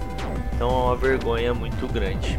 É, eu acho que, que o grande ápice deles foi, principalmente no Battlefront 2, né? Lembrar que a gente falou lá, né, que o. É, qual que foi o estúdio mesmo? O. Montreal? A Pandemic, não, a Pandemic, ela fez, né, dois Star Wars Battlefronts. E aí lá em 2011, 2013 2000, é, 2014 por aí, a, a DICE, né, ela fez basicamente um reboot, né, do Star Wars Battlefront e o Battlefront 2 também agora, que é o jogo que inclusive essa sema, semana passada ficou de graça na Epic, quem pegou pegou, quem não pegou não pega mais, né? Hoje é sexta-feira que tá saindo esse episódio.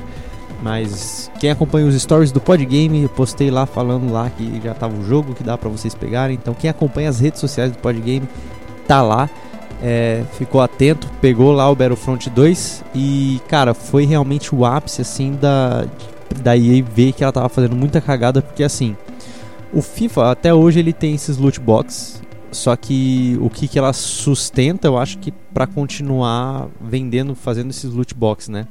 Ah, você ainda pode jogar online, só que você vai ficar com as cartas ruins, mas tem os outros modos online que você não precisa comprar carta, que você não precisa fazer nada. Então você ainda pode jogar o seu jogo de futebol online. Qual que era o problema do Battlefront 2? O Battlefront 2 era o seguinte: para você liberar as cartas especiais dos personagens, né, para você upar, até mesmo para você upar a carta, você tinha que pagar. Então assim, você liberava a carta só que só no level 1. E para você ter a carta melhor, você teria que pagar. Então assim, e você tinha que comprar essas caixas que teria a chance de upar a carta. Cara, isso aí matou, né? Eu acho que ele foi lançado num país lá que era, foi considerado como um jogo de azar e aí que começou a destrinchar isso. Battlefront 2 hoje, em comparação com quando ele saiu, é um jogo totalmente diferente, tudo gratuito, tudo liberado, você só consegue as coisas jogando o jogo mesmo. Eu acho que nem dá pra você comprar nada mesmo no jogo. Se der, eu acho que é roupinha de personagem, mas antes até roupinha para eles que você tinha que pagar. Hoje em dia tá tudo liberado, inclusive até o jogo foi liberado, né? Vergonha, parei, vergonha. Essa próxima polêmica mais recente, ela está diretamente ligada a isso que a gente está falando. Hoje em dia, a EA está enfrentando pelo menos três processos judiciais coletivos relacionados ao FIFA Ultimate Team, que é o modo online competitivo do jogo. A reclamação desses clientes é sobre a utilização de uma tecnologia de inteligência artificial chamada ajuste dinâmico de dificuldade. Segundo eles, essa inteligência artificial ajusta a dificuldade do jogo em tempo real durante a partida, sempre com a intenção de fazer os jogadores e seu time parecerem mais fracos do que eles realmente são. O objetivo você já sabe, né? Fazer as pessoas comprarem essas malditas loot boxes. E gente, não para por aí ainda. Aparentemente essa mecânica vem sendo utilizada desde 2017, mas nunca foi informado aos jogadores pela empresa exatamente isso que você está pensando. A EA fazia isso de forma escondida, esse ajuste no status dos jogadores, frustrando você que está lá jogando a peleja para que você vá lá e compre as cartinhas novas e tente melhorar seu time. O cúmulo do absurdo, assim, eu me sinto enganado. Eu fiquei, quando a gente terminou esse programa de, de, de escrever, de preparar ele, eu fiquei muito triste porque eu vivi isso, cara. Eu joguei FIFA nessa época. O cara gastou dinheiro no FIFA, mano, eu não acredito. Não, eu não, nunca comprei FIFA Points, cara. Mas eu sentia que em algumas partidas os meus jogadores faziam algumas coisas que eles não faziam em outras. Tipo, chegava a ser absurdo. Eles ficavam meio idiotas, meio bobalhões, assim. Eles tipo, podiam cara, até errar porque... o passe de propósito, tá ligado? A, a Sim, ou chutar, ou chutar a bola mais forte do que você marcou para você perder o gol, sabe? Inclusive era uma piada que eu até tinha com um amigo meu que a gente jogava FIFA junto, que a gente, nós dois usávamos o Cavani no Ultimate Team, né? Uhum. E a gente falava assim, a gente falava, mano, o Cavani é o melhor, pior atacante de todos, porque tem partida que o cara você toca a bola pra ele, ele marca o gol, você ganha de 2 a 0 do cara com dois chutes do Cavani. Tem partida que você chuta 6, 7 vezes no gol, o cara não marca um. Então, tinha, tinha esses absurdos e, e agora faz sentido. Eu olho para isso e eu falo, desgraçados. Cara, outra coisa que que era certeza é que tipo, eu não lembro qual FIFA exatamente, se era no 16, no 15, mas eu lembro que dependendo de como tava o jogo, tipo, o minuto exato alguém ia conseguir fazer gol. Tipo, sei lá, nos 43 do segundo tempo. Al alguém, tipo, o time que tá ganhando ou, ou o time que teve mais chance o time que teve menos chance. Eu não lembro qual que foi o algoritmo que eles fizeram, mas sempre que, tipo, a partir do minuto 43, aquele time vai lá e ataca, ele ia fazer o gol. Não tinha como, tipo, evitar, sabe? Era um negócio que era da programação mesmo, tipo, não, agora o time vai ter que fazer gol, sabe? Era um bagulho sinistro, cara, um negócio desse. Assim, para quem joga competitivo, claro, porra, super injusto, pô, não vale, pô, não sei o que. Mas pra quem, igual eu que sou um jogador mais casual, eu acho engraçado, sabe? Tipo, ah. Engraçado caralho, mano. Ah, não. Cê, é por isso que eu falei. Pura, não, por isso que eu falei, para quem joga competitivo, pô, não é justo, dá raiva mesmo, você investe seu dinheiro lá e tal, e é um negócio zoado assim e tal. Mas tipo assim, igual eu que, ah, eu tenho FIFA aqui, porque tava 20 reais e eu tenho uns amigos que gostam de jogar jogo de futebol, vem aqui em casa, joga jogo de futebol e tipo, a gente ri, a gente fica bravo um com o outro, mas a gente ri, tipo, de engraçado essas coisas. E é engraçado, mas infelizmente é errado. Quer dizer, felizmente é errado. Infelizmente eles fazem.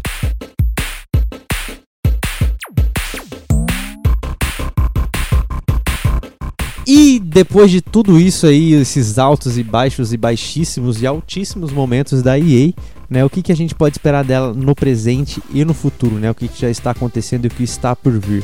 Bom, recentemente foi anunciado aí o fim da exclusividade do Star Wars, né, como vocês sabem, depois que a Disney comprou é, a LucasArts, né, a Lucasfilm, ela começou, fechou a parceria com a EA e todos os jogos do Star Wars eram feitos exclusivamente pelo, pela EA, né? Então essa exclusividade recentemente foi quebrada. Né, um novo jogo de mundo aberto do Star Wars foi anunciado e vai ser produzido pela Ubisoft. Então a gente pode já ter certeza que o jogo vai vir bugado, não tenha dúvidas disso. Outra coisa que a gente já comentou aqui, que é o Mass Effect Legends é, Legacy Edition, né, que vai ser é, lançado aí com a remasterização dos três jogos originais, Mass Effect 1, 2 e 3. E o jogo que a gente viu né, na TGA, que inclusive foi um jogo que me chamou muita atenção, inclusive umas coisas aí que a EA veio fazendo ultimamente, né, fora dessas grandes séries aí, Need for Speed, FIFA, é, Star Wars, Battlefield, esses jogos entre aspas menores que ela faz, mas que ainda assim tem muita muita credibilidade, como por exemplo a Way Out, que foi um jogo em co-op que fez muito sucesso, Unravel que a gente já até comentou aqui o Unravel 2, que tem um co-op muito bacana. E a gente viu aí nessa TGA de 2020 o It Takes Two, que está previsto aí para sair dia 26 de março, um plataformer 3D, né, que teve o trailer que impressionou bastante, também justamente por ser em co-op, né, que você tem aí os dois personagens principais, que é o Code e a May, que é um casal que se distanciou com o passar do tempo e agora eles foram transformados em bonecos, né, por um misterioso livro do amor, né? E o único jeito de voltar ao normal é arrumar o relacionamento deles. Esse jogo que é do, do mesmo do mesmo estúdio de A Way Out, A Way Out que você citou mais cedo. Uhum. É o mesmo estúdio. Que eles já se mostraram muito competentes em fazer jogo co-op, né? Sim, e na verdade esse jogo surpreende. O trailer, assim, os gráficos, a mecânica. É... E acima de tudo, o mais interessante que é o estúdio daquele cara que ficou doidão e pegou o microfone na, no The Game Awards e, e, mostrou o dedo pra câmera. Então, Sim. bom ver que esse cara é doido, mas ele faz jogo bom. é. Por isso que ele é doido, é. por isso que ele faz jogo bom, quer dizer, ele é, é doidão mesmo. E faz. E, cara, são jogos de muito bom gosto. E, e, inclusive eu acho, cara, que a EA, né, fazendo esse apanhado geral aí, eu acho que principalmente pegando o It Takes Two, né? E essas coisas mais recentes da EA, como o Unravel, né? É, a EA voltou a fazer arte, sabe? São jogos bonitos, são jogos com histórias tocantes e são jogos para todo mundo, sabe? Então acho que esse presente e uma parte do futuro tá dando aquela resgatada na EA, sabe? De tipo, cara, isso aqui não é só o jogo, isso aqui o próprio Unravel a gente já pode ver claramente que a direção de arte é fenomenal, a trilha sonora é fenomenal e tem tudo pro It Takes Two ser tudo isso e ainda ser engraçado, porque pelo trailer é bem engraçado e provavelmente se você jogar em casal você talvez tenha ali um, um momento que você, o casal no caso, vai se identificar, né? Porque às vezes tem briguinha de casal, essas coisas, né? Discussãozinha. O jogo é basicamente o casal que se separou, né? Ficou é, um tempo aí distante e aí tem que resolver tudo junto, né? Uma coisa de aventura, é claro, fantasia, mas com certeza vai ter uns toques desse. Então, estou ansioso pro futuro da EA. Eu estou muito ansioso pelo jogo de Star Wars mundo aberto. É, a expectativa é muito alta. Já a gente já vai criando expectativa do que vai ser, se vai ter classe, se vai dar para ser Jedi, se não vai dar para ser Jedi porque o universo é muito, muito grande. Se vai ter mais de um planeta, porra, se eu, se eu vou ter minha própria nave, nossa, por que, que eles não fazem um MMO de Star Wars, cara? Eu não sei. Mas já existe, pô, o Knights of the Old Republic. Não, mas isso é ruim. Ah, beleza. eu acho que a EA ela tem acertado em algumas coisas e tá tomando porrada na cara pelas que ela mais errava, né? Eu acho que é justíssimo o que está acontecendo. É, acredito que ela vai vir aí, vai ressurgir aí com depois dessa evolução de cortar os loot box fora. Ela vai vir um pouco mais, como que eu posso falar, um pouco mais humilde para trazer pra gente aí. E aí ele é um fenômeno há muito tempo e eu acho que uma empresa gigante dessa só tem o que agregar no mundo dos games.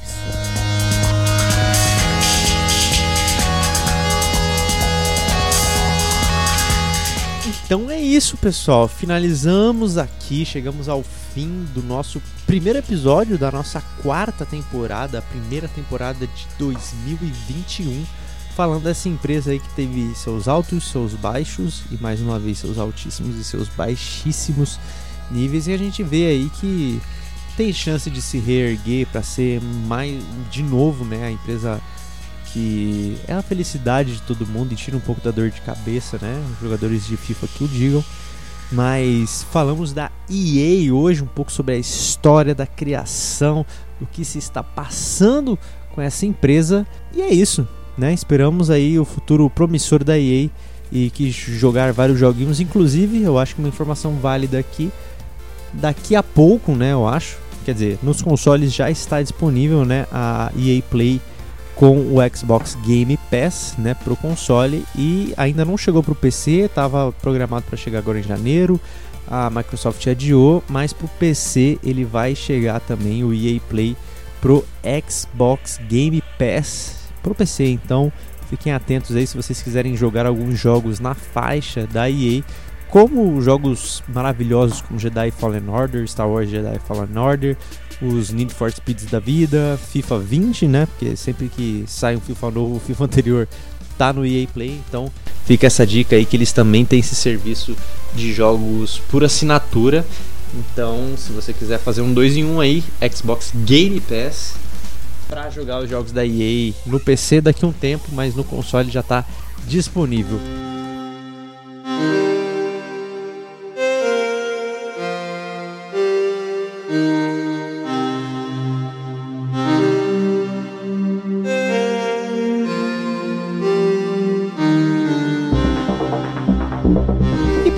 Finalizar, obviamente, né, o pod game aqui de hoje, nada melhor do que deixar aquele momento pod indica de toda semana que com certeza, né, não tem como não cestar ou quando começar qualquer dia da sua vida sem você ter que assistir, jogar ou escutar a indicação que a gente tem para você, nosso querido ouvinte. E hoje eu queria começar com o Pedro, qual a indicação porque, olha, a indicação do, da semana passada do Pedro já me fez chorar é, esse final de semana inteirinho. Então, eu tô, tô tite, tô aqui tite.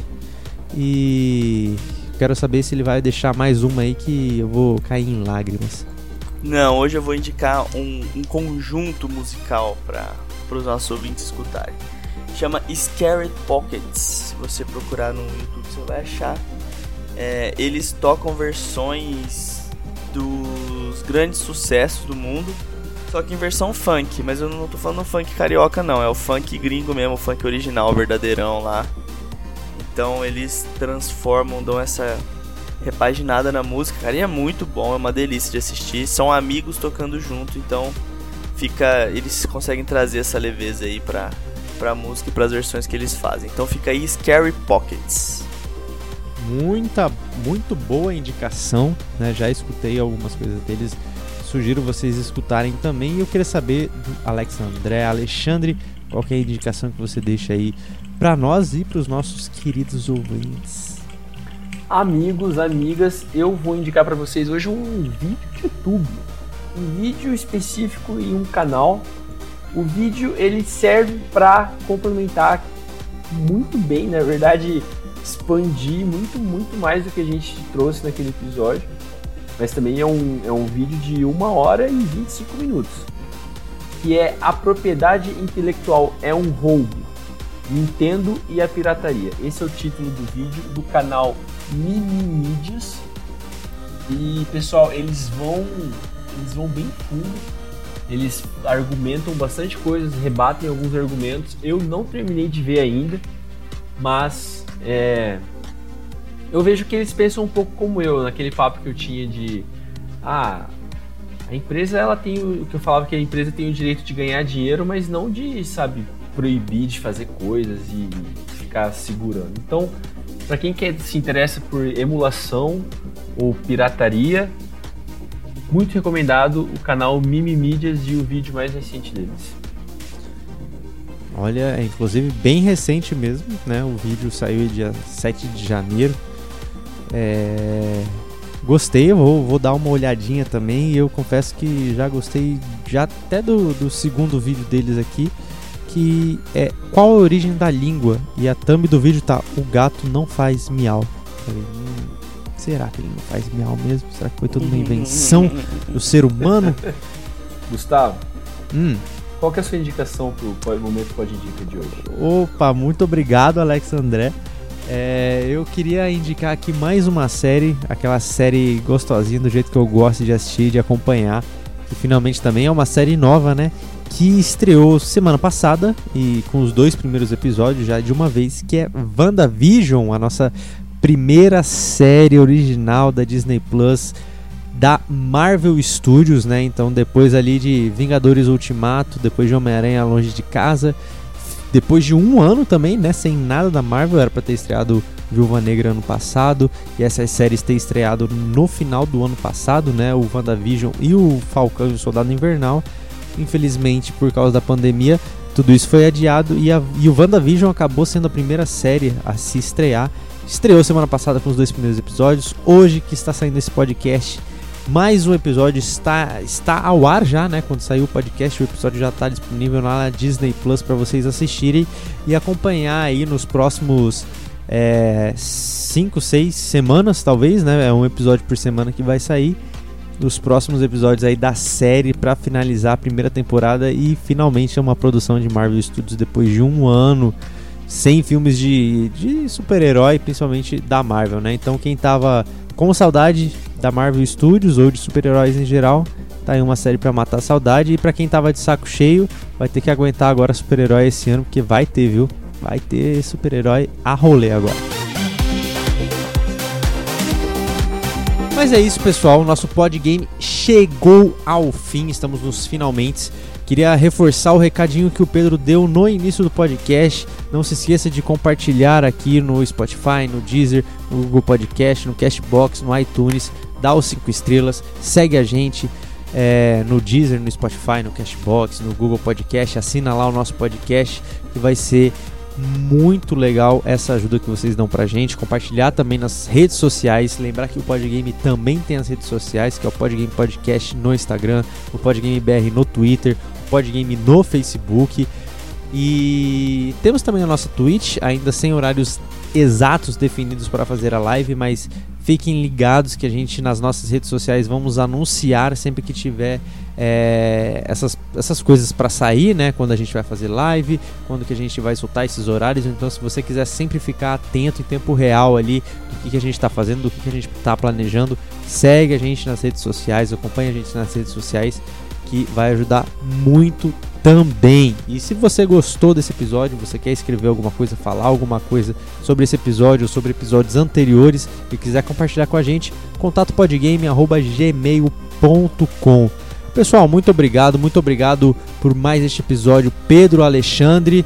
Espero vocês na semana que vem e deixem aí os, os comentários de vocês e o tchauzinho de vocês aí pro, pros nossos ouvintes. A gente vai ficando por aqui e farou! Pessoal, é isso aí. Obrigado por tudo, por ser essa pessoa maravilhosa e tchau! Falou, abraço!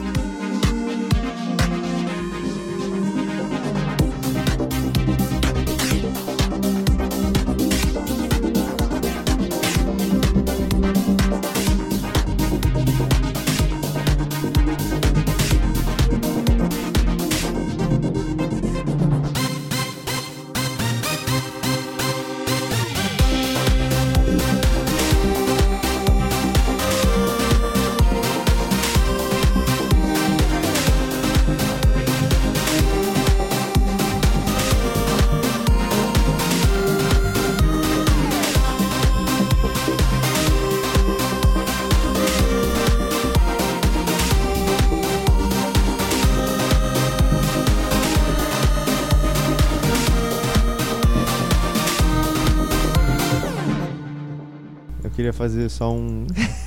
Fala. Uma observação. Aproveita que ele pediu um minuto. Você mandou dois. duas pérolas aí do. Hum. Na, no falar aí. Primeiro que você falou, assistam um episódio.